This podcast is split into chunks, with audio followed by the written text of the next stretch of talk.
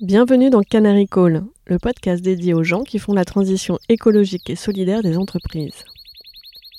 Dans les mines de charbon, le canari, plus sensible que l'homme à la qualité de l'air, alertait les mineurs en cas de fuite de gaz toxique. Lorsque le canari s'agitait dans sa cage, cela signifiait que les hommes devaient sortir de la mine en urgence. Je suis Perrine Grua et j'ai créé ce podcast pour amplifier la voix de celles et ceux qui réussissent à conjuguer au présent leurs talents, leurs convictions personnelles, les besoins du monde avec leur métier. Avec Canary Call, mon objectif est aussi de convaincre de miser sur ces canaris qui sonnent l'alerte et agissent juste à temps. Leur engagement est contagieux. En les écoutant, les portes des possibles s'ouvrent et l'envie d'agir nous gagne. Bonjour Andra. Bonjour Perrine. Bah, merci d'être euh, avec nous euh, aujourd'hui. Euh, je suis tellement contente de recevoir une consoeur rôle modèle, une consoeur de coaching sur Canary Call. merci beaucoup d'avoir accepté cette invitation. Un grand plaisir et c'est un honneur d'avoir la parole et de pouvoir évoquer des choses avec toi. Je suis curieuse de, de tes questions. tu connais l'histoire du canari, de Canary Call? Oui. Toi, si tu étais un animal, tu serais lequel et pourquoi? Je serais une hirondelle. Hmm. Ah, t'annonces le printemps? Oui. Le renouveau, la légèreté, les nids d'hirondelles. Créer des nids. Les nids? Oui. C'est-à-dire? La notion de nidification, on voit bien les, les hirondelles qui créent leurs nids et qui construisent. Il y a un côté assiduité, travail. Je crois que ça me caractérise beaucoup, hein, cette notion d'y croire, de faire des petits, de petits morceaux pour vraiment bâtir le nid. J'ai jamais pensé à moi comme une constructrice de nid, mais c'est un regard intéressant, pourquoi pas. Voilà, l'hirondelle, c'est ce qui m'est venu. Le printemps, euh, la légèreté et la construction des nids. Mm. J'adore ce que j'entends, un, joli paradoxe. Mm. Le côté à la fois euh, légèreté, mm. bonne nouvelle, printemps, et le côté construction, labeur, assiduité. Ouais. Ça parle de toi aussi, ça? Tout à fait, tout à fait. C'est mes deux facettes. Euh, une facette plutôt légère et joyeuse, une facette plutôt organique, émergente, dans le présent, et une facette plutôt structurée, euh, acharnée, allant au bout des choses, regardant en profondeur. Oui, parce qu'aborder sous l'angle de la légèreté, euh, finalement, tous les défis auxquels tu t'attaques, c'est un défi en soi. Tout à fait. Je pense que sans la légèreté, euh, la notion de défi prendrait le dessus. Et la difficulté ou la lourdeur des enjeux serait difficile à porter. Et puis c'est vrai quand on entend bâtir, on a plutôt l'image du béton, de la lourdeur, et bâtisseuse de nid où voilà, on est plutôt avec des, des pailles, des choses légères, les choses qu'on trouve, qu'on glane. pareil, c'est un autre paradoxe euh, dans le paradoxe que je trouve euh, très imagé et qui me parle. A posteriori, euh, bâtisseuse de nid, toi, ça t'évoque, euh, ça t'évoque quoi? Ça m'évoque aussi euh, préparer une forme de confort, de sécurité pour les bébés à venir, pour les œufs, pour toute mm. cette notion de, de, de, prendre soin, de bâtir pour ce qui est à venir. Et je crois que c'est pas un côté maternant, c'est un côté prévenant, d'anticipation et d'inspiration sur quelque chose qui va venir. Voilà ce que je dirais. Ah, merci. Et euh, comment est-ce que tu expliquerais ton métier à une classe de maternelle? Demain, euh, tu es invité dans une école, tu dois expliquer ton métier, inspirer aussi euh, bah, cette jeunesse à, à, réfléchir à comment se projeter. Comment est-ce que tu décrirais ce que tu fais en fait dans ta vie pro? Compliqué comme question. Hein. Et ouais, parce que plus ça va, plus c'est complexe d'expliquer Mm. les métiers et nos activités professionnelles. hein. Déjà à nos propres enfants, ou à nos propres familles, mais alors encore à Ouais. des gens qui ne nous connaissent pas. Nos métiers deviennent tellement complexes et euh, c'est vrai que simplifier la complexité, c'est un enjeu en soi. Je dirais que euh, je suis une tisseuse de liens entre les personnes, les disciplines, les sujets, et j'accompagne les gens à être euh, bien connectés à eux-mêmes, connectés au monde et connectés aux autres. Et surtout assumer leurs choix, être en phase avec leurs choix, faire des choix, des actes conscients, euh, choisir et être en phase, être heureux avec les choix qu'ils font, même s'ils sont ils se révèlent pas avoir été les bons, continuer un cheminement de choix conscients et de et d'évolution. Voilà ce que je dirais, d'évolution pour grandir, pour s'épanouir, pour être heureux. Donc tu continues euh, à grandir aussi, toi? Évidemment, évidemment. Ouais. Tu voulais faire quoi euh, quand tu étais petite? Je voulais être comédienne, comme ma mère. Donc j'ai une mère comédienne. Qu'est-ce qui t'a attiré dans ce métier? La multiplicité de possibilités d'être à travers les rôles. D'ailleurs, j'utilise beaucoup en coaching la notion de rôle, les rôles professionnels, le rôle euh, de maman, de parent, le rôle euh, en tant que citoyen dans la société. Donc c'est, on a, on a des rôles.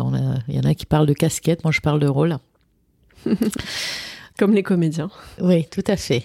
On amène un peu de soi dans son rôle, mais on ne s'identifie pas à son rôle. Donc, on, est polyvalent, on a euh, cette, cette capacité de contenir et d'aller dans la diversité de l'être, dans la multiplicité de l'être. hein. Et c'est ça qui est intéressant, d'accueillir ce système à l'intérieur de nous, les multiples rôles, et donc avoir ce regard un peu réflexif sur euh, quand j'agis ou quand je, je suis dans cette posture, hein, en fait, euh, quelle partie de moi parle? Et quel est le métier euh, que tu rêves de faire mais que tu feras jamais? La comédienne. Tu fais pas du tout? Aujourd'hui dans, dans ton quotidien? Hmm, non, je ne le fais pas comme métier. En même temps, je peux être amenée à, à faire de l'animation, de- d'accompagner des équipes euh, de, de grande taille, euh, d'utiliser quelques outils de, de l'improvisation, de la spontanéité, d'être dans l'instant et de créer avec les autres à partir de ce qui est. Donc on pourrait dire que ça, ça s'apparente au métier de comédien. Je pense que ça s'arrête plutôt là. T'as quand même pas mal de rôles. Hein. Tu Ouais. parles de rôles. Tu peux nous partager tes différents rôles? Ah oui, oui, oui, j'ai beaucoup de rôles. Euh, bah, j'ai le rôle de, de coach de dirigeant, euh, coach d'équipe, euh, avec ma casquette ou mon identité de la société que j'ai créée en 2009, International Milestones. Donc, Tu traduirais comment en français? les jalons pour l'international. Donc, ayant moi-même un, un parcours international de par ma jeunesse et mes origines, qui m'ont amené euh, à avoir de la famille aujourd'hui sur plusieurs continents. Assez tôt, euh, je me suis intéressée à la diversité de regards et à l'universalité de l'être. Cette dimension culturelle, la dimension des valeurs locales, de la géographie, de l'histoire, de l'anthropologie, donc de la religion.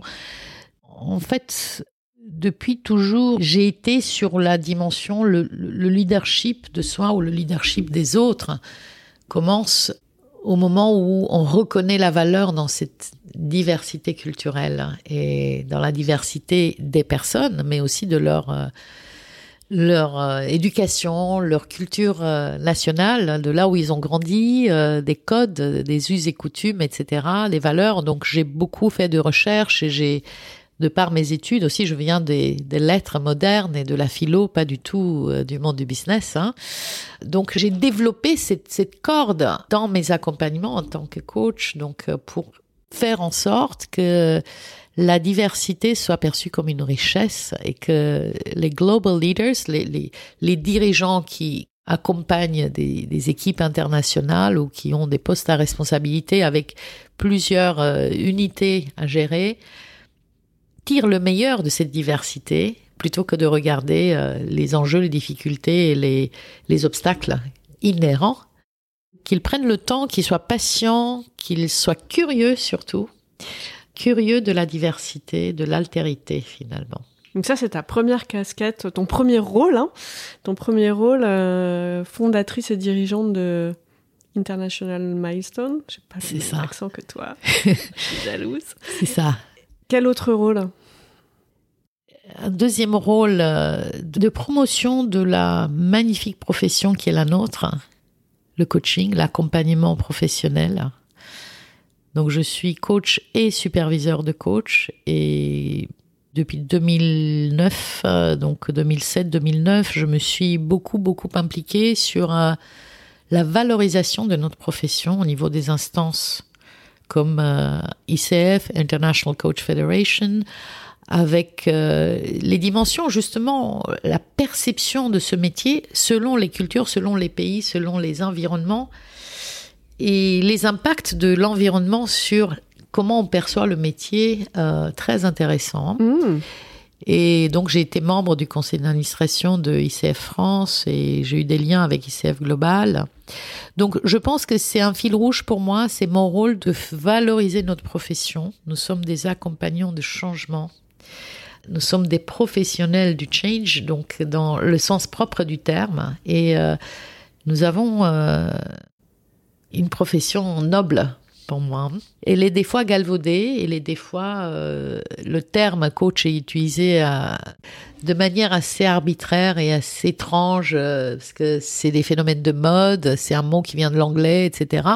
Qu'est-ce qui t'agace le plus justement par rapport à ça non Tu dis c'est galvaudé, que, dans ce que tu peux entendre ou dans ce que tu as pu voir, qu'est-ce qui t'agace le plus? C'est la représentation que certains ont du métier comme étant euh, juste du développement personnel où on fait du yoga ou de la méditation ou euh, le coaching euh, c'est apprendre à respirer. Donc je trouve que ça minimise tellement la, la, complexité de notre posture et de l'accompagnement et ça fait défaut à la profession. Donc mm. je m'insurge des fois, j'essaye d'être patiente et d'accompagner aussi ceux qui ont ces représentations pour les faire évoluer. Je pense que ma patience, euh, des fois, elle, a ses limites.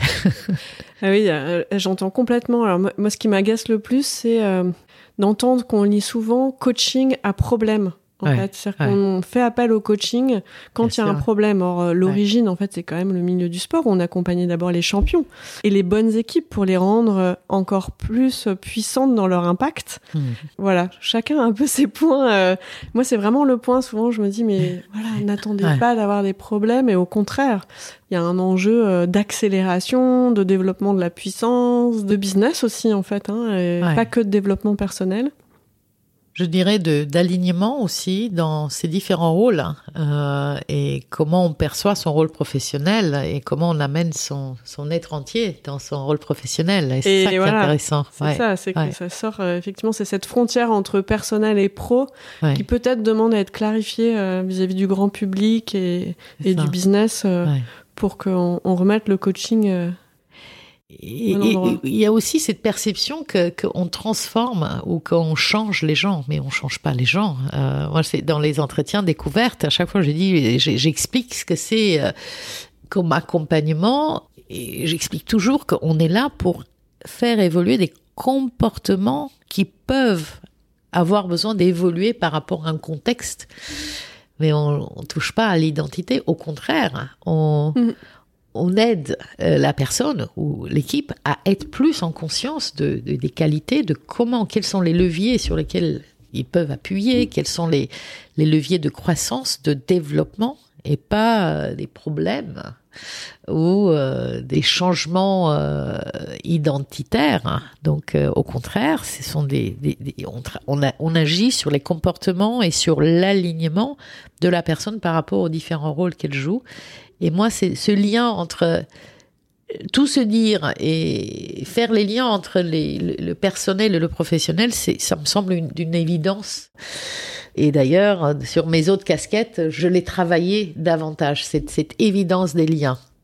C'est intéressant euh, parce que finalement, euh, ça amène à un point déontologique du métier de ne pas être dans la manipulation, de garder une posture neutre, d'éviter le conseil, d'être vraiment dans l'accompagnement euh, Mm. des individus et des collectifs à activer leurs propres forces Mm. au service de leurs propres objectifs. Et donc, euh, j'aimerais que tu nous parles de, de ton autre rôle encore, où finalement, euh, tu contribues à faire réfléchir aussi euh, la profession au service euh, de cause. Et donc, euh, est-ce que tu peux nous en parler? Comment, en Ouais. fait, t'intègres ce code déontologique de on n'est pas là, euh, en fait, pour avoir un objectif pour nos clients, on est au service de l'objectif de nos clients? Parce que tu as cette autre grande euh, initiative, autre grand rôle. Hein, euh, Oui. Donc, euh, en fait, cet autre rôle, c'est mon engagement par rapport à la transition écologique. Donc, suite à une énorme prise de conscience euh, en 2019 euh, qui m'a amené à m'interroger euh, autour des questions de fond. En fait, je, réfléchis en lien avec ta question, c'est ma posture de superviseur, de coach. Donc, je suis superviseur depuis 2017 et je fais partie de la faculty CSA, la plus ancienne école de supervision en Europe, Coaching Supervision Academy au UK, qui a aussi une filière francophone en Suisse. En fait, cette dimension complexité systémique et conscience de soi et des différentes parties de soi qui s'activent dans la relation avec le client est très intéressante à observer, à faire observer et observer à l'intérieur de soi, donc son superviseur interne, comme on dit. Et donc, c'est en quelque sorte, cette posture est un garde-fou pour moi, pour me sentir dans le juste, dans la justesse, sur la dimension, la casquette qui, qui est sur le devant de la scène. Euh, en quelque sorte, aujourd'hui, c'est celle de l'accompagnement de la transition écologique et de mettre la profession du coach au service de cette transition. hmm, Donc, euh, ma casquette, c'est cette casquette que j'ai commencé ce rôle en 2020 quand j'ai rejoint la Climate Coaching Alliance qui vient, venait de se créer suite au feu en Australie. Euh, donc, il y a eu des, les, les grands feux de Mm. 2019 qui ont accéléré une vraie prise de conscience et donc trois femmes coachs euh, en Angleterre et une en Australie qui ont créé ce, cette alliance, l'alliance des coachs pour le climat, en partant avec une trentaine de personnes engagées euh, beaucoup d'entre elles dans les pays anglo-saxons. J'ai rejoint ce mouvement suite à une rencontre et suite à des prises de conscience du fait que c'est un sujet qui me touchait et qui n'était pas du tout adressé dans notre monde. Des échanges avec des collègues ICF, France, et l'absence de du contact avec la nature pendant le confinement en 2020 n'a fait qu'accentuer cette euh, réflexion de fond en fait, les enjeux climatiques, les enjeux écologiques, les enjeux systémiques de notre monde sont là et c'est presque un devoir de les adresser. C'est pas juste euh, est-ce que c'est OK d'y aller dans notre profession en tant que coach avec ce pseudo devoir de neutralité. Donc l'engagement dans la Climate Coaching Alliance donc euh, a été pour moi un moment euh, clé un vrai levier de transformation profonde. Il y a eu aussi le temps, le temps du confinement qui a permis cette réflexion de fond à s'ancrer. La rencontre avec la permaculture, parce que pendant le confinement, on avait le temps de gambader sur d'autres sur d'autres sujets ou d'autres champs d'exploration et ce fut un là où je champ me suis mise au- extraordinaire. C'est là où je me suis mise au podcast. hein. J'ai eu le temps d'apprendre, d'aller fouiner sur, euh, sur YouTube, étant euh, voilà, n'ayant pas de jardin pour tester la permaculture. Ouais, mais moi je n'avais pas de jardin non plus, mais j'étais en conversation avec une collègue coach que j'avais rencontrée euh, juste avant le confinement et on a eu un vrai tilt et on s'est mis à, à gambader ensemble sur qu'est-ce qu'on pourrait faire et quels sont les enjeux systémiques dans notre monde et comment les adresser. Et de fil en aiguille dans la discussion est arrivée la permaculture et elle était formée à la permaculture. Elle s'appelle Pascal Reinhardt, c'est l'ancienne présidente de SF Coach. Et on a eu un dialogue tellement fertile qu'on s'est dit on va faire un webinaire. Et on a offert un webinaire à SF Coach de nos dialogues autour de la permaculture avec des apports très intéressants, avec des analogies porteuses de sens au niveau systémique Mm. et avec des interrogations autour de notre rôle en tant que coach. Et c'est lors de ce webinaire que j'ai annoncé mon intention, je me suis coincée. J'ai annoncé à des coachs, il y avait 70 coachs, hein, donc c'était super. J'ai annoncé la création de la première communauté locale francophone de la Climate Coaching Alliance, ce que j'ai fait. Ton élan t'a porté toi-même. Et oui, et oui. Et j'avais ça, ça me trottait dans la tête depuis que j'ai rejoint en janvier, mais c'est au mois de mai que je suis passée à l'acte. Et là, il y a des coachs qui m'ont écrit en disant c'est quand, c'est quand qu'on fait? Donc là, j'avais plus de choix que de le faire.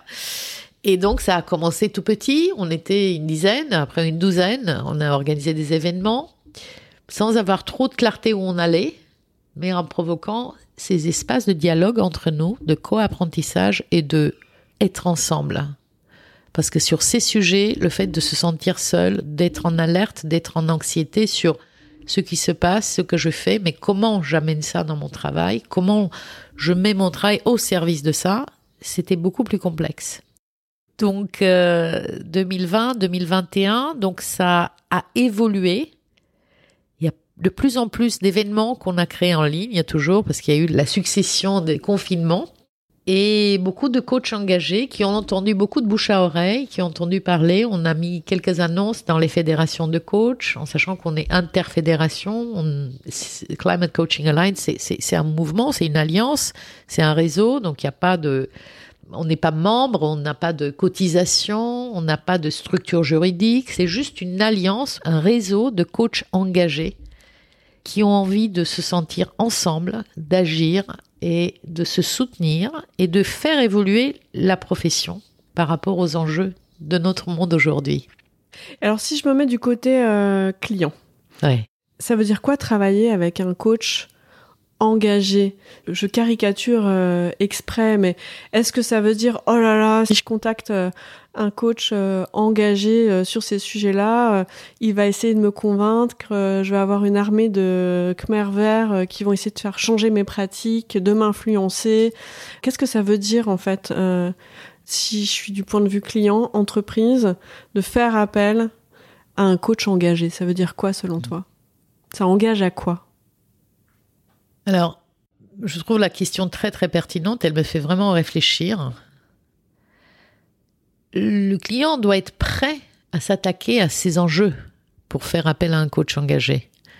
Un client qui a envie de faire évoluer les pratiques dans son comité de direction, au niveau de la collaboration, il a besoin d'un coach d'équipe, il n'a pas besoin d'un coach engagé. En revanche, un client qui se pose les questions du point de vue de stratégiquement, on se positionne où, quelle est notre proposition de valeur sur un marché qui évolue parce que il y a urgence parce qu'il y a une nouvelle réglementation, la CSRD par exemple, au niveau européen, où on fait des bilans carbone, on fait euh, des audits internes, où on a des prises de conscience individuelles des fois hein, de certains leaders qui sont tellement impactés par ce qu'ils découvrent ceux qui ne voyaient pas avant ou bien ils étaient dans le déni ou bien ils, refusaient de remettre en question l'existant. Mais quand, quand la remise en question de l'existant arrive, on a vraiment besoin d'un accompagnement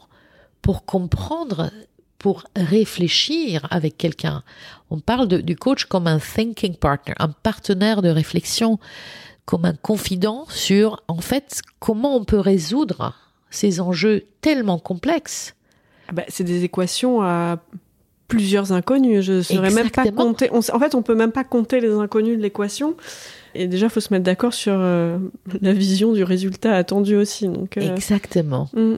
Et donc, euh, en fait, c'est le client doit être prêt pour ce type de réflexion. Donc, c'est là qu'il fait appel à un coach qui n'est pas juste un coach qui travaille sur l'accompagnement, mais qui est un coach engagé, qui a une connaissance de ces enjeux, qui a une connaissance de qui ouvre au niveau systémique les impacts et les interdépendances, qui sait éclairer les interdépendances et qui sait ouvrir le champ par rapport à la dimension systémique, d'où le fait que quand on est coach systémique, ce qui est mon cas, c'est plus facile d'appréhender ces complexités et on a mm. des outils pour pour travailler avec des équipes, mais pour travailler même avec deux partners, je pense à un exemple récent, à créer de l'alignement par rapport à ces visions différentes d'une réalité complexe.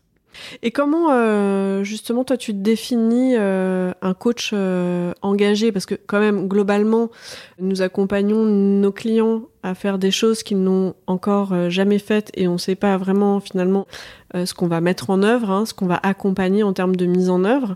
Par quoi on commence, en fait, selon toi Quels sont les ingrédients pour être un coach engagé? Il y a les coachs engagés et les coachs pas engagés de l'autre. Comment ça se passe, la frontière?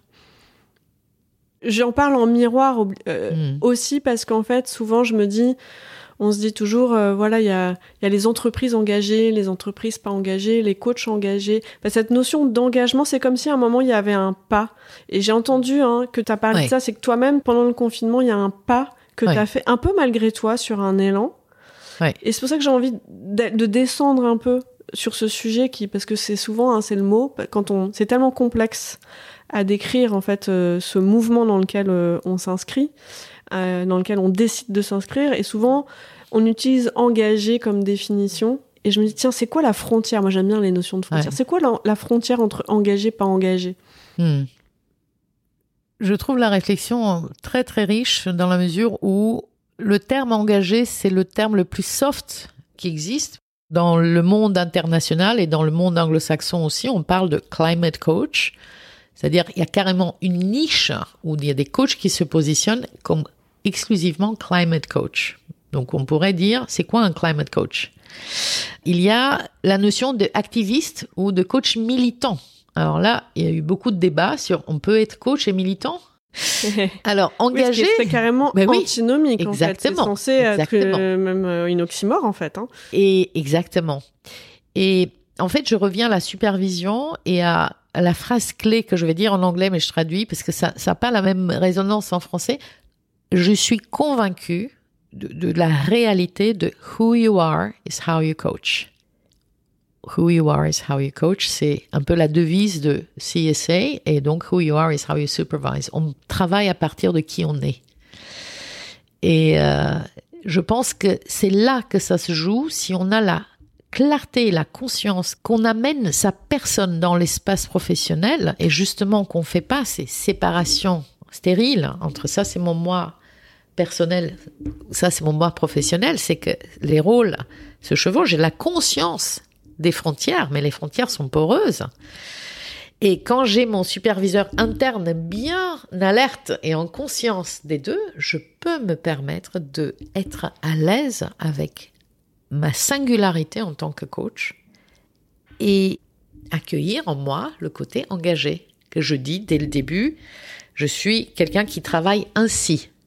Monsieur le client, quand on fait une, ou Madame la cliente, quand on, on fait l'entretien euh, de premier entretien, l'entretien préalable, le chemistry session, voilà, la, la première rencontre où on se choisit mutuellement parce que c'est pas juste le client qui choisit le coach. Hein. Je pense que tu tu fais le même métier, donc on se choisit mutuellement. Mhm.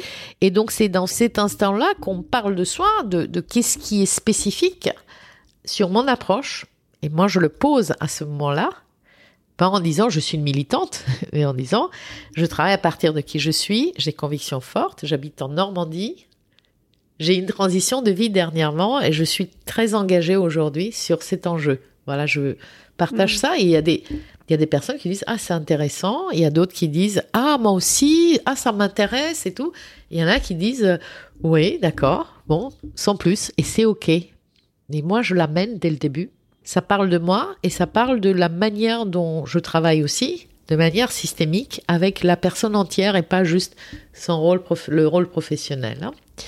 Et peut-être que cette expérience de vie, de grosse transition que j'ai vécue, donc suite à Climate Coaching Alliance, le confinement, les différentes rencontres, la permaculture et le désir de changer de vie et de quitter Paris, où j'ai vécu pendant plus de 30 ans, pour m'installer en Normandie, en zone rurale, en Seine-Maritime, dans une longère normande, mmh. avec des colombages, avec un magnifique jardin, où je m'adonne aux explorations permacole au sens propre du terme et je suis en connexion avec le vivant et j'amène le vivant dans ma pratique de coach et je me laisse inspirer et guider par la complexité dans les systèmes vivants. Donc c'est une observation systémique et une inspiration qui vient d'ailleurs et qui nourrit la coach que je suis aujourd'hui, la coach engagée, qui fait les liens entre tout ça. Merci pour ces précisions parce que quand on parle euh, d'engagement, d'accompagnement euh, à la transition, que ce soit en tant que coach ou n'importe quel métier, se pose toujours la question de la légitimité avec ce sentiment de l'imposteur. Et en fait, la frontière, elle n'est pas uniquement sur euh, des enjeux scientifiques, sur des compétences particulières, parce que on va y venir, j'imagine que tu as fait 40 formations autour du sujet du vivant aussi pour compléter ta pratique. Et à partir du moment où on commence à s'intéresser euh, au sujet, bah, c'est exponentiel. Hein, euh, Le coaching en soi et le sujet de la transition écologique et, solidaire. Mais en fait, on peut commencer à s'engager avec qui on est, là où on en est. Qu'on soit euh, coach ou qu'on soit une entreprise ou dirigeant d'entreprise. La logique d'engagement, c'est le mouvement, c'est le pas, c'est pas l'expertise en fait. Non. Et ça, je pense qu'il y a pas mal de gens qui n'osent pas y aller en se disant j'ai pas les compétences pour m'afficher partenaire officiel des enjeux de transition. Et donc ça, euh, moi je le vois souvent dans les accompagnements de d'évolution. J'aime pas parler de switch de métier. Pour moi, mmh. on, évolue, mmh. on fait bouger sa carrière, on, on, transitionne, mais on switch pas de carrière. Mais des personnes qui ont envie de mettre leurs compétences, leur métier au service des enjeux de transition, et qui euh, se disent mais en fait je peux le faire qu'après euh, d'abord il faut que je fasse des formations. Pour moi c'est pas d'abord, c'est en même temps. Il n'y a pas euh, une frontière nette avant après, c'est un chemin et d'ailleurs de toute façon on n'a pas les réponses encore aujourd'hui sur pas mal de sujets, ça va être à co-construire donc Exactement. Et c'est peut-être là, je, je, je, en fait, en, en t'écoutant, ce qui m'est venu d'un seul coup, c'est c'est justement là que, en tant que coach, on a une valeur ajoutée parce que on sait co-construire à partir de d'un non existant ou d'une idée ou d'une impression. On sait d'une intuition ou d'une intuition. On sait accompagner, à tirer des fils avec le client pour dire observons ça de plus près. Qu'est-ce qu'il y a derrière Et on sait aider le client à cheminer autour de ces inconnus. L'engagement dans l'émergence. Voilà. Parce qu'on parle de coach engagé. Donc, je suis une coach engagée dans l'émergence, mais avec une croyance fondamentale dans le fond qu'ensemble, on va y arriver. Il y a aussi ce, cette croyance positive. Et ça m'anime beaucoup. Et je m'inscris dans une logique d'action et de courage, je dirais, hein, parce qu'il faut du courage c'est peut-être que j'ai un côté aventurière ou casse-cou. Ou... J'y crois, j'y crois, et j'amène d'autres à y croire, même s'ils ont des doutes. Et peut-être que là, je, je suis plus dans l'influence ou dans une posture un peu plus plus par rapport au coach. Et c'est peut-être là la nuance de coach engagé. C'est que je suis engagée parce que je suis convaincue, j'amène une énergie positive de croyance qu'on va y arriver. Comment tu nourris cette euh, croyance positive? Parce que c'est vrai que euh, moi, c'est un sujet sur lequel, par exemple, je me suis lancée vraiment de manière intuitive en me disant, mais c'est le sujet d'innovation. Moi, j'ai toujours été passionnée d'innovation. Je me suis dit, mais le sujet où on ne sait pas du tout, euh, où il y a tout à réinventer, c'est celui-là. Donc, j'y suis allée presque au début par curiosité, par envie, par appétence. Et en fait, bah, c'est sûr que plus on se forme, plus on apprend, plus on regarde la réalité, plus en fait l'éco-anxiété s'installe. Bah, s'installe. Euh, donc comment est-ce que toi, tu arrives à nourrir cette croyance euh, positive, optimiste, au fur et à mesure du développement de ton engagement? Et j'imagine, tu vas nous raconter ça aussi, mais des, formations que tu fais hein, pour... Euh, je pense que je la nourris en restant en lien au vivant. Et dans le vivant, c'est pas la nature, c'est c'est tout ce qui nous entoure y compris l'humain. nous faisons, si, nous gardons notre place humble dans le vivant, on observe avec plus d'humilité les interdépendances et moi je m'émerveille, euh, je prends le temps, j'ai introduit des espaces de temps longs dans ma vie, ce que je n'avais pas quand j'habitais Paris. Je passe des temps longs au temps court et de temps court au temps long. Et je nourris cette réflexion, cet arrêt sur image de la beauté du monde et la beauté du vivant, ce qui me conforte dans la croyance presque aveugle que on va trouver une voie, même si elle sera semée d'embûches, même si euh, Elle n'est pas claire, même si elle va nécessiter beaucoup d'efforts, mais beaucoup d'efforts. Beaucoup, beaucoup, même. Et j'ai commencé à faire des efforts moi-même, mais vraiment des efforts euh, que je me suis imposé de manière un peu radicale. Des fois, après, je suis revenue en me disant non, mais peut-être que c'est un peu trop. Je peux mettre le curseur à 6 plutôt qu'à 8. Voilà, donc en fait, je jongle, j'observe et donc je nourris ça en restant en lien. Et je dirais le vivant, c'est aussi en restant en lien avec la communauté que j'ai initiée donc en 2020, qui aujourd'hui compte plus de 80 coachs engagés francophones. Et non seulement ce qu'on a réussi à faire en France est extraordinaire, parce qu'il y a un réseau organique qui fonctionne tout seul, où j'ai plus besoin trop de d'impulser. il y a une auto-organisation qui s'est mise en place, il y a une joie, il y a une, une manière de se nourrir réciproquement qui est extraordinaire et des envies de faire ensemble. Et je n'ai plus besoin d'y être. Et j'ai besoin, donc du, coup, euh, je, passe au niveau international à aider la communauté CCA dans le monde à amener quelques éléments, quelques épices de ce qu'on a fait en France. Alors CCA, donc c'est Coaching Climate Alliance. Climate Coaching Alliance, oui. Justement, euh, c'est tellement crucial et c'est un enjeu pour euh, plein de domaines finalement d'arriver à initier, lancer une communauté qui ensuite se prend en main de manière organique et se pérennise hmm. sans euh, que ça prenne toute on le voit avec euh, toute l'énergie en fait des, personnes qui l'initient on le voit hein, parfois avec euh, les enjeux de l'associatif où on a l'impression que voilà les, les, bénévoles qui portent à bout de bras qui s'épuisent hmm. et toi tu as encore d'autres rôles à jouer tu es en train d'en initier d'autres donc quels sont les ingrédients pour euh, finalement lancer euh, cette communauté. Qu'est-ce qui fait que ça a fonctionné selon toi et que tu vas chercher à dupliquer ou à transmettre je pense le premier aspect, euh, je pense à une discussion avec quelqu'un qui a rejoint la communauté plus récemment, qui m'a posé la même question. Parce qu'il y a zéro gouvernance, il n'y a pas d'adhésion, il n'y a pas de règles écrites, il n'y a pas de règlement intérieur ni extérieur. On en a créé certains, on a un peu organisé, on a pris le temps et si tu veux symboliquement, euh, la première fois qu'on s'est vu en présentiel, c'était en 2021 dans mon jardin en Normandie où j'ai eu 12 coachs. et euh, certains qui ont campé dans le jardin. Donc c'était super et certains qui étaient connectés à distance. Pour certains d'entre nous, on se voyait pour la première fois en vrai, parce que ça a commencé en ligne. Hein. Et on s'est donné les moyens de nous organiser pour dire de quoi a-t-on envie, euh, c'est quoi notre raison d'être en tant que communauté francophone. On sait que les règles de fonctionnement, c'est qu'on n'est pas un business et que ça passe pas par de l'argent. Donc on n'a pas la notion business argent. Ça, c'est un des éléments essentiel dans la structuration des trois cofondatrices. On ne peut pas déroger à ça, donc on est dans une logique d'apprentissage, de se nourrir, de construire des voies, mais pas d'avoir des, d'introduire l'argent, que ce soit par cotisation, que ce soit par la dimension lucrative. Donc ça, c'est pas un élément présent dans euh, CCA et ça a créé et ça a créé quelques tensions. Hein parce qu'on avait une énergie de, construire ensemble des parcours. On a créé euh, un, prototype d'un parcours d'accompagnement et après on s'est dit on va répondre à des appels d'offres. Et moi je dis oh oh oh attention, on va vérifier, mais non non, on n'est pas là pour faire du business.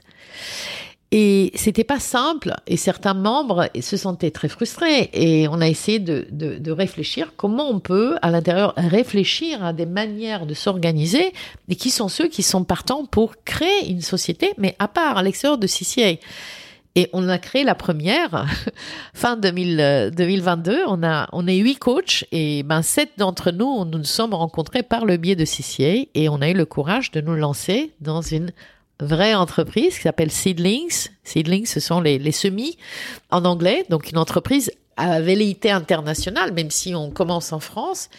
Une entreprise à mission dédiée uniquement à l'accompagnement de la transition écologique par des coachs avec des postures hybrides, des postures de coach, mais aussi des postures de consultants avec un écosystème de partenaires avec des profils très très divers et avec des manières différentes de faire d'amener l'accompagnement avec euh, le lien au vivant, l'inspiration à partir du lien au vivant et avec l'introduction de l'art, de la créativité, de l'inspiration et avec la conviction profonde que le changement ne peut arriver que par la transformation profonde des leaders dans les entreprises. Wow, bravo. Donc en fait, par rapport au collectif qui fonctionne, déjà, euh, un point, moi, qui résonne complètement, c'est euh, de prendre le temps de travailler sur sa raison d'être. Ouais.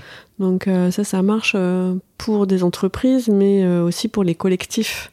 Tout et que parfois, peut-être, on peut passer un peu vite là-dessus en se disant, tiens, l'engagement est clair. Ouais. Prenons vraiment le temps, en fait, euh, d'écrire euh, ce pourquoi on se réunit. Et ensuite, euh, j'entends aussi ce point de vraiment dissocier la communauté qui crée finalement le savoir en mode open source, qui met au pot commun euh, les avancées sur, euh, sur le fond, et euh, le business, la réponse aux appels d'offres, où euh, voilà, finalement c'est dissocié. Oui, vous allez vous servir de ce qui a été mis dans le collectif, mais qui peut servir À d'autres euh, entreprises à mission ou d'autres coachs. Ouais. Et, mais vous séparez bien les deux euh, clairement euh, dans votre façon de, de fonctionner. Tout à fait, tout à fait. Et euh, donc, pour revenir à, à la Climate Coaching Alliance, il y a un fonctionnement par cercle. Donc, on a mis en place une gouvernance euh, d'inspiration un peu sociocratique, donc Mhm. avec des cercles autonomes. Et tous les membres peuvent initier des sujets. Euh, donc, on a des cercles autour du co-apprendre, mais permacoaching. Donc, permaculture et coaching, on a un cercle, on est cinq. C'est super intéressant, mais des discussions d'une grande richesse et on va créer un modèle qui va être mis à disposition de tout le monde. Alors, Euh, Je vous invite à écouter aussi euh, l'épisode, les deux épisodes avec Thomas Brezard hein, sur le Ouais. collectif euh, des perma-entreprises. hein, Je pour, connais bien, je connais Thomas et ouais, pour à la- ceux qui veulent euh, bah, rentrer et comprendre ce sujet, euh, ce mouvement qui est en train aussi euh, de se structurer autour de finalement comment est-ce qu'on applique à l'entreprise euh, le- les grands principes de la permaculture. Mais euh, on a reçu Thomas comme invité à la Climate Coaching Alliance euh, en décembre l'année dernière, il me semble. Et le modèle de la permaculture, hein, parce que c'est pas perma-entreprise, ça c'est le nom qui a été donné, mais c'est la permaculture d'abord. euh, ça a été le modèle utilisé par la CEC, la Convention des entreprises pour le climat, où j'ai été coach bénévole suite à un des membres de notre communauté qui nous a amené ce merveilleux cadeau, donc une initiative euh, en 2021 qui a démarré en septembre 2021 et qui a duré un an de accompagner 150 dirigeants dans un processus de transformation profonde avec les dirigeants et les Planet Champions, donc les personnes dans les entreprises qui sont plus en charge avec la, la, la RSE. Et c'était une expérience extraordinaire. On était coach bénévole. J'ai dit oui tout de suite. Euh, j'ai fait venir d'autres coachs de notre communauté CCA qui se disaient oui, mais bénévole, ça veut dire c'est pas payé, on est des professionnels, etc. Et moi, mon moteur, c'est il faut y être. hein. C'est l'intuition de ça va être quelque chose. Il y a un avant et un après ça. Il faut y être. Et moi, je me suis expliqué, je me suis traduit ça en disant, mais plutôt que de payer des formations à Cambridge, euh, Sustainability, plutôt que de investir pour me former, je crois beaucoup dans apprentissage sur le terrain, learning by doing. J'ai besoin de d'être au contact de ces leaders, Mhm. de voir ce qui émerge et par ailleurs d'assister à toutes ces conférences. On a eu le meilleur des meilleurs de tout- tout- toutes les références en France qui ont fait des apports, qui ont mis en perspective ces, ces enjeux colossaux, la finance, euh, le lien au vivant, euh, les, les, les modèles économiques qui ont besoin d'évoluer, etc. Extrêmement riche et très apprenant.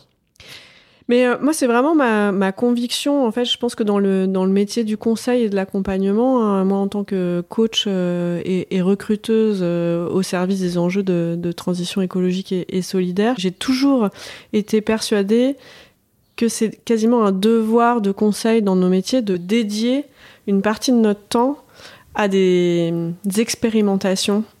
Et donc forcément bah, de manière bénévole, puisqu'on n'est pas encore sur de la promesse euh, bah, de, de méthodologie qui fonctionne, d'approche, mais de dédier du temps pour être dans la co-construction, pour, euh, pour expérimenter, pour euh, vivre de nouvelles expériences et euh, pour participer au pot commun. Et ça, je pense que c'est un peu, ça, c'est, je trouve que ça s'accélère. Ça a toujours été le cas dans l'innovation. Il y a toujours, voilà, même dans la Silicon Valley, les développeurs se rencontraient pour échanger et se partager les secrets des maisons. Hein. Je pense qu'aujourd'hui, sur les sujets de transition, on est obligé d'être dans la coopération, coopétition, mais il y a un devoir de mettre au pot commun. Et mhm. ça, je pense que après, il faut réfléchir en termes de business model, hein, parce que c'est pas évident. Tu l'as vécu, je l'ai vécu, mais à un moment, euh, quand on s'embarque dans des mouvements comme ça, ça prend énormément de, temps. Et d'énergie. Il faut arriver et d'énergie. Et euh, ça peut faire fuir d'autres clients aussi. Donc, euh, pour trouver le bon équilibre dans la durée et se préserver, je sais que Ça me euh, toi et moi, on se fait challenger hein, par nos proches régulièrement sur l'écologie personnelle. Tu as une recette, toi, à nous, donner? Parce que toi qui as tous ces rôles et qui, euh, je pense, en a encore d'autres dans la tête. Je me souviens de, confrères dans une session d'intervision hein, où euh, j'ai abordé mon cas en, me disant comment trouver des, plus d'équilibre. Et donc, c'est cette notion de la passion qui peut rendre aveugle. Est-ce un danger dans notre métier de coach Je pense que c'est une question pertinente que j'ai tout le temps à l'esprit. Et donc, mon superviseur interne, il est bien en alerte par rapport à ça. Sur les angles morts qui peuvent se présenter lorsque la passion ou la passion du sujet ou l'engagement prend le dessus. Donc, euh, donc garder ces, ces équilibres, c'est essentiel. Donc pour moi, c'est la réflexivité, c'est le fait d'écrire. Donc j'écris beaucoup, beaucoup de journaling, on appelle ça en anglais.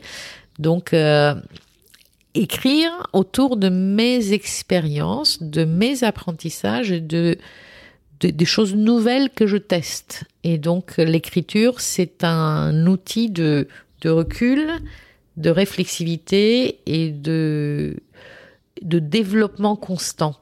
Et le deuxième, c'est la mindfulness. Donc, je, je suis, euh, je suis une adepte du village de Prunier, de, de la mindfulness euh, telle qu'elle était enseignée par Teach Nathan en France. Euh, je suis aussi un BSR et donc ma pratique quotidienne presque, je dis presque, de pleine conscience le contact avec la mer, j'ai la chance d'habiter à 7 km de la mer et c'est c'est très ressourçant, c'est c'est magnifique d'être sur euh, sur le contact avec la marée basse ou la marée haute, euh, de voir les falaises, de voir l'immensité, de voir l'horizon, de voir le mouvement constant, la transformation qui se passe sous ses yeux.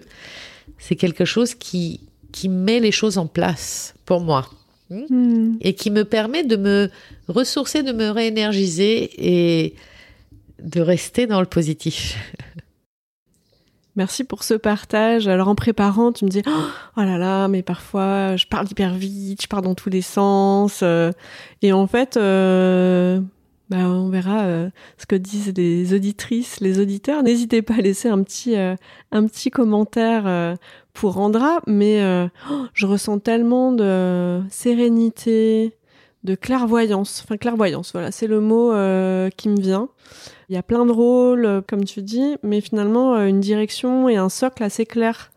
Et donc, je trouve qu'au-delà de la croyance optimiste, tu transmets aussi une certaine sérénité, lenteur apprendre mm. sur ce sujet en fait, hein. parce qu'on parle, euh, voilà, on est dans les paradoxes et les polarités euh, euh, complètement. il est urgent de prendre le temps de vraiment gérer, adresser en anglais le, sujet. Donc merci d'avoir mis ton intuition et ton élan autour de la structuration en fait d'une organisation qui vient soutenir et professionnaliser un métier sur ces sujets. Oui, oui, et c'est un pari. Hein. Merci, merci à toi pour me donner l'espace pour parler de ça, parce que c'est. J'espère qu'il y aura d'autres seedlings qui vont émerger, qu'il y aura d'autres euh, groupes de coachs engagés qui vont souhaité faire la même chose, amener des services d'accompagnement parce que j'espère que dans deux ans, la prise de conscience va vraiment l'emporter et qu'il y aura beaucoup, beaucoup d'entreprises qui auront besoin de notre aide, de comment faire, par quel bout le prendre, comment on accompagne les parties prenantes, comment on va essaimer le tout dans un système cohérent sans perdre le nord et sans perdre le sens du business? Parce que l'entreprise elle doit finalement répondre à des enjeux économiques, hein, d'abord, après tout. Hein. Bien sûr. Donc, donc ça semble contradictoire et pourtant c'est possible si on, met les curseurs au bon endroit, si on, on approfondit la réflexion et on prend le temps de se faire accompagner. Parce que tout seul, on n'y arrive pas. Et justement, on a un client qui nous, nous sollicite là en ce moment de les accompagner dans ce type de réflexion en disant tout seul, on n'y arrive pas parce que c'est pas notre métier et c'est quelque chose de nouveau et on ne sait pas comment l'adresser. Donc moi je suis convaincue que on est des pionniers chez Seedlings, mais ça va venir là. Hein. Ça, il y aura plein, plein, plein d'entreprises qui vont aller sur ce besoin qui est émergent. Bah écoute, avec, euh, avec Canary Call, entreprise à mission dont la mission est d'activer les rencontres entre les talents et les besoins du monde, je m'inscris dans le mouvement et j'ai pas peur de la concurrents, je pense que voilà, plus on sera euh, d'entreprises à mission à s'engager, à passer le pas en fait euh, d'inscrire euh, bah voilà le, le sens, la, vision sur laquelle on a envie de d'avancer. Mieux ce sera. Et il y, y, a une notion alors pour parler un peu avec un langage business il y a une notion de maturité en fait du business. On l'avait vécu. Moi j'ai beaucoup travaillé sur les enjeux de transition digitale. Mhm plus il y a d'entreprises qui se font accompagner euh, sur le sujet, plus le, marché est mature aussi pour recruter des profils qui ont envie, pour euh, aussi travailler avec des prestataires, des fournisseurs, et, et, on va connecter nos clients ensemble, et c'est ça qui va marcher. Donc, euh, allez-y. C'est ton canary call, ou est-ce que... tu sais, quel est toi ton canary call, le message que tu as envie de, de porter auprès du plus grand nombre en ce moment, là, maintenant? Je, ressens une forte résonance écosystémique avec ce que tu viens de dire et je pense que c'est aussi notre rôle de créer les espaces de dialogue, de conversation et faire en sorte que les, différents écosystèmes qui œuvrent dans le même sens se rencontrent. Et l'union fait la force. Je suis convaincue de ça.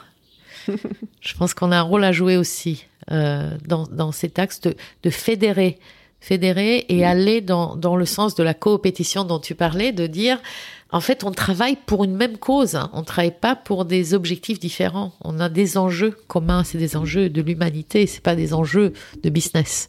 Mm. C'est très important. C'est cette notion d'alliance, de, de écosystème et de résonance. Et moi, je dirais, oui, la résonance écosystémique, c'est ce qui, c'est ce qui me vient. Et j'aime beaucoup euh, ta manière de raisonner avec moi par rapport à ce que je dis. C'est super. Un vrai dialogue. J'ai une dernière question si tu me, si tu m'autorises. Ouais. Andra, tu veux faire quoi quand tu seras grande? Apicultrice peut-être. peut-être. Peut-être, c'est ce qui m'est venu. Après les hirondelles, c'est les abeilles. Une dernière chose que tu aimerais nous partager, euh, qui te semble importante ou légère? Le soleil intérieur et l'optimisme, euh, c'est ce qui va nous ouvrir la voie et c'est ce qui va nous éclairer. Donc accueillir le soleil intérieur ou faire en sorte qu'il brille tous les jours. Ah, merci beaucoup Andra. Merci à toi Ferine. Merci pour votre écoute.